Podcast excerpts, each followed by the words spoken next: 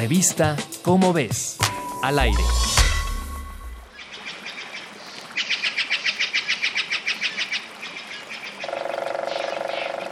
Todos sabemos que los ecosistemas funcionan mediante un delicado equilibrio cuando las especies se ayudan mutuamente a la proliferación de la vida.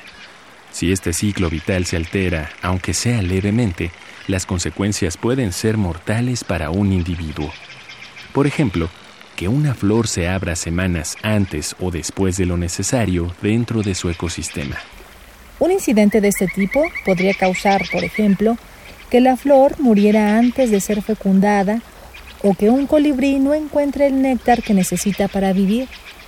Ante esta situación en particular, un grupo de investigadores de la Escuela Politécnica Federal de Zurich descubrió una conducta de un abejorro que responde a este problema. El insecto muerde las hojas de las plantas que deben polinizarse, pero que aún no han floreado. Después de notar esta conducta, se realizó un experimento dentro de un invernadero. La mordida del abejorro ocasionó que plantas como el jitomate y la mostaza florecieran entre 30 y 14 días antes que otras que no habían sido mordidas. Aunque ya se había observado este comportamiento en los abejorros, no se entendía la razón del mismo. Pero ahora sabemos que es una de las formas en que la naturaleza responde y remedia las variaciones de su normalidad.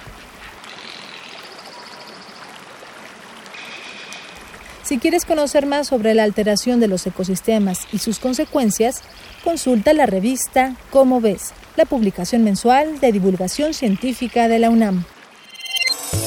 Revista Cómo ves, al aire.